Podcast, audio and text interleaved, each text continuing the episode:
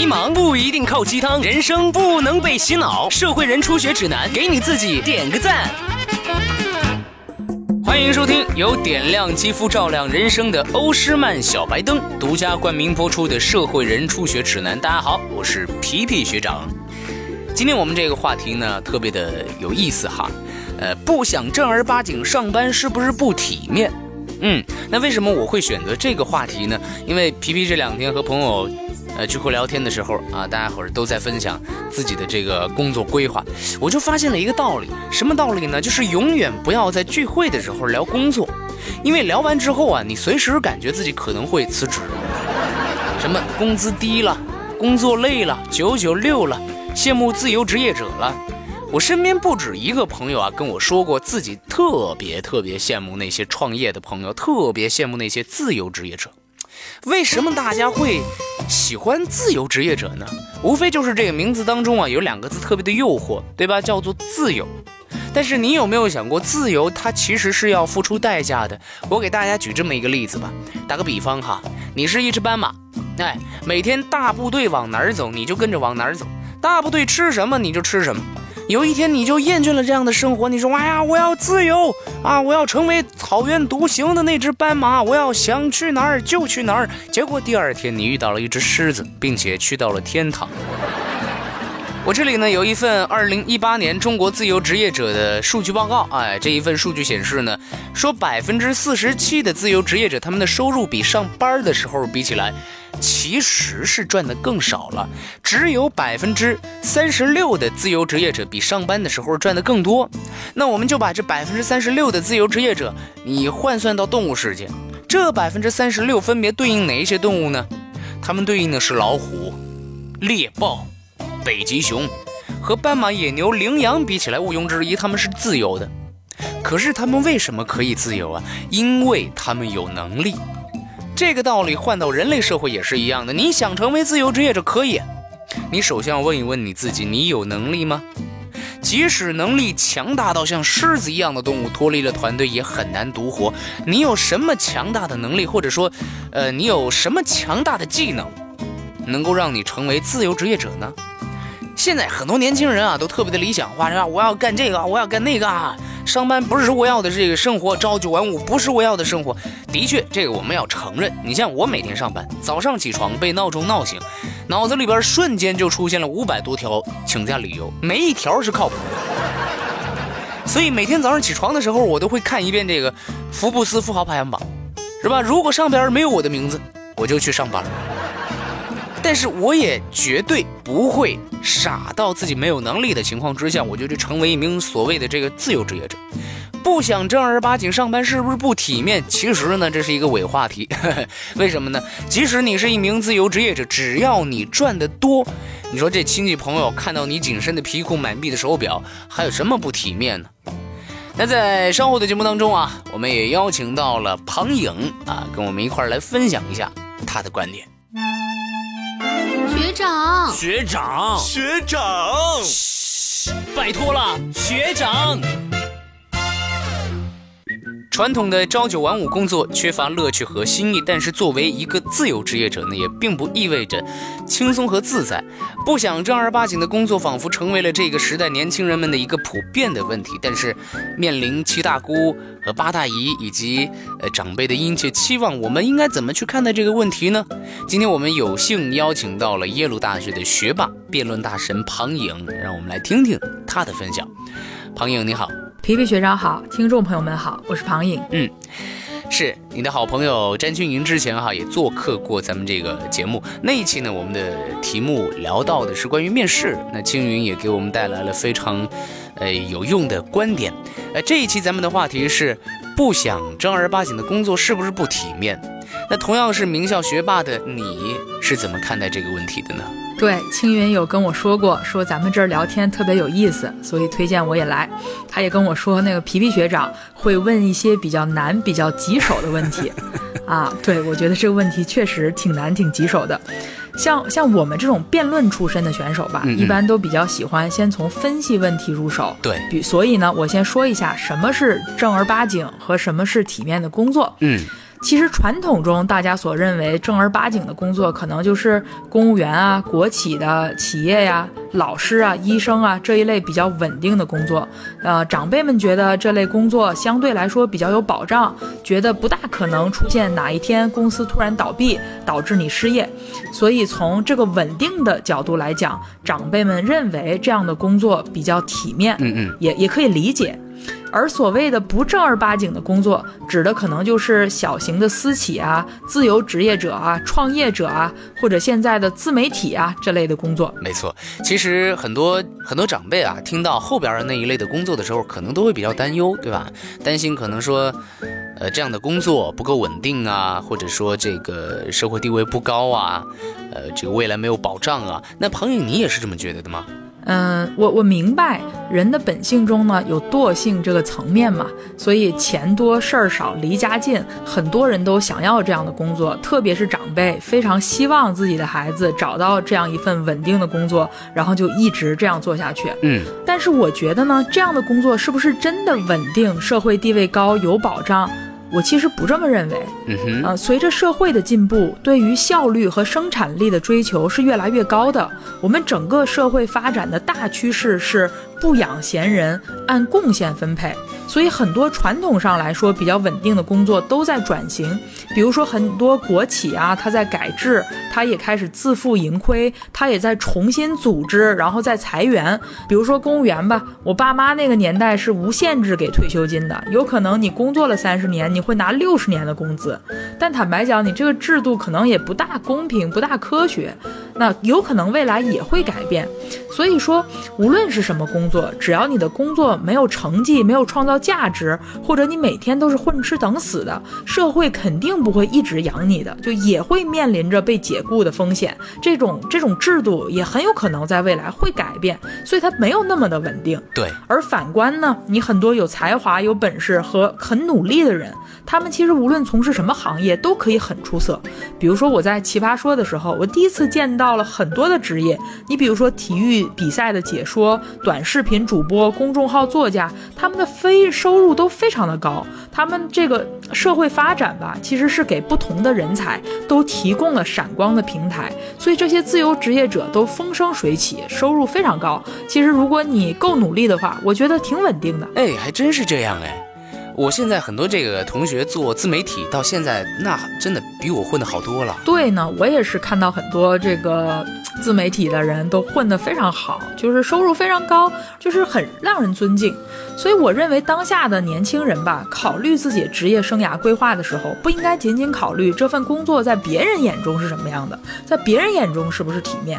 你应该多考虑一下自己的是一个什么样性格的人，你什么样的工作是自己感兴趣的，也是自己擅长的。嗯嗯。那有些人确实追求的是平静稳定的工作，那还有比如说你要照顾长辈，要照顾孩子，你有车贷房贷要还，你可以选择一份相对稳定体面的工作，这无可厚非。但是稳定体面不代表说你可以在这个工作里面什么都不干，你就光拿钱，这样是不可能的，对吧？对。那有一些人呢，比较喜欢自由，比较喜欢挑战，比较喜欢一直都做不同的东西。那这种人来说，朝九晚五的工作会让他失去对生活的乐趣。你让他做一些感兴趣的工作，挑战性比较高的工作，甚至相对风险也大、回报也大的工作，会让他沉浸其中。你反而更有可能做把这个行业做好，你才能够收获成就，你才能得到别人的认可。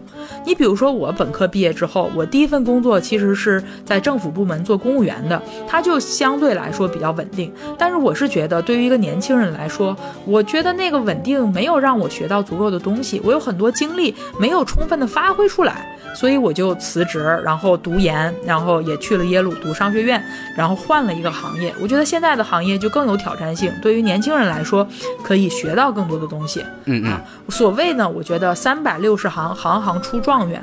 你最关键的是什么？最关键的是你对这个行业有兴趣、有能力，它适合你，你喜欢追求稳定啊，你喜欢追求刺激，它适合你，你才能够在这个行业做好。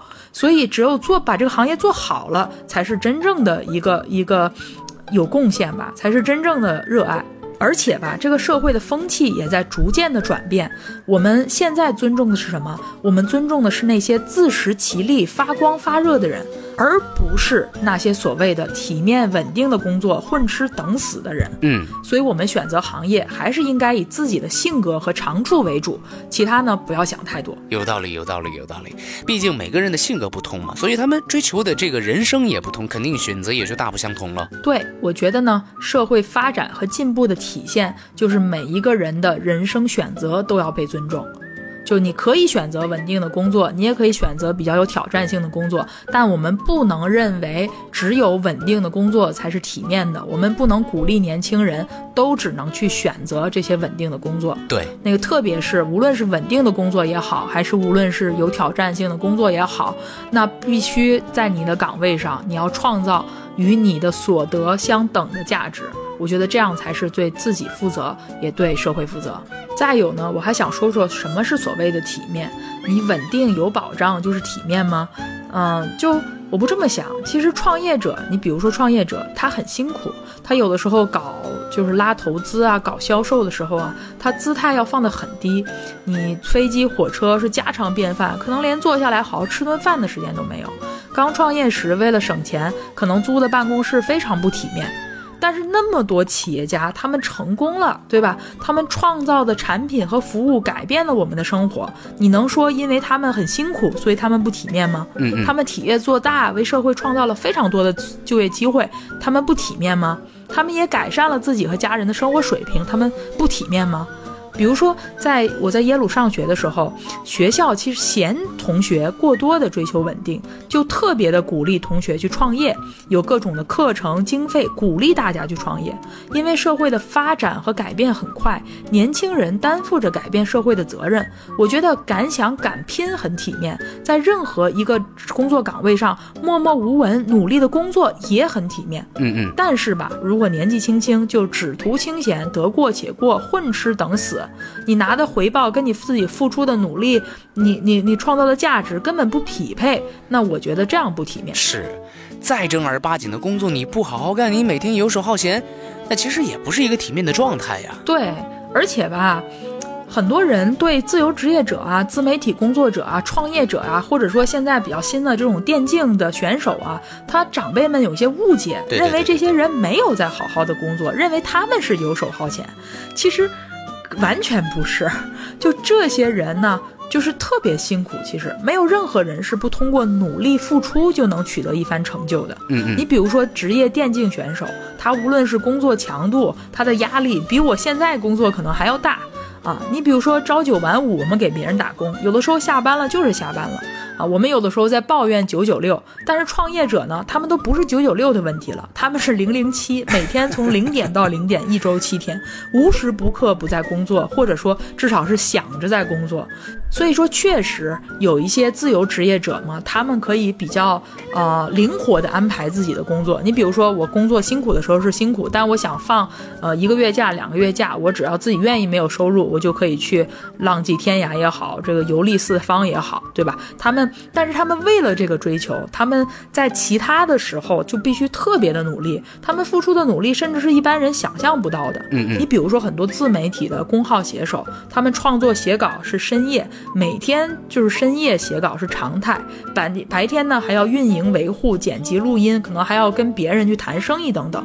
确实，很多自由职业者可以更自由地安排自己的时间，但像皮皮学长之前说的，自由从来都不是没有代价的。你如果想要自由，就要比别人更努力才行。对对对对对，其实你像我们这一行啊，呃，包括这个录音剪辑啊，呃，包括这个编稿啊、采编播一体呀、工作到深夜其实是一件非常正常的事情。就像庞颖和青云准备辩论、录制节目，我想一定也是一件非常非常辛苦的事情，没有随随便便的成功和自由，对不对？谢谢庞颖今天的分享，也希望你和青云多多来节目做客。好的，谢谢皮皮学长啊，我回去也会转告青云，希望下一次我们两个能够一起来。感谢大家的收听。灯光准备，摄影准备，三二一，Action！丽丽，我真羡慕你们自由职业者，自己的时间可以随便安排，又可以到处旅行，不像我们每天忙死了，还要加班打卡。小美，我应该羡慕你才对。我虽然时间自由，但是收入不稳定，有时候压力真是特别大。小姐姐，游泳健身了解一下，学生特价，每月只要九十九哦。真的吗？我还可以享受学生特价？我看起来很像学生吗？难道我看错了？看您的肌肤白里透亮，这可是只有皮肤好的年轻人才有的呀。还真是啊，丽丽，我发现你最近真的看起来年轻好多啊。那一定是因为我用了欧诗漫小白灯。欧诗漫小白灯？对，欧诗漫小白灯采用珍珠多肽复配烟酰胺，可以层层净化黑色素，不仅可以天然美白，还能让肌肤水嫩自发光，更显年轻。这么好的东西，你怎么不早点分享给我呀？我最近太忙了，每天都觉得皮肤暗淡，正需要这个呢。在哪里可以买啊？上欧诗漫天猫旗舰店就可以买到了，配合欧诗漫小手店，效果更好呢。那我马上就去下单。哎哎哎，两位美女，游泳健身了解一下呀。欧诗漫小白灯，透光白，冻龄美颜，亮出来。学长告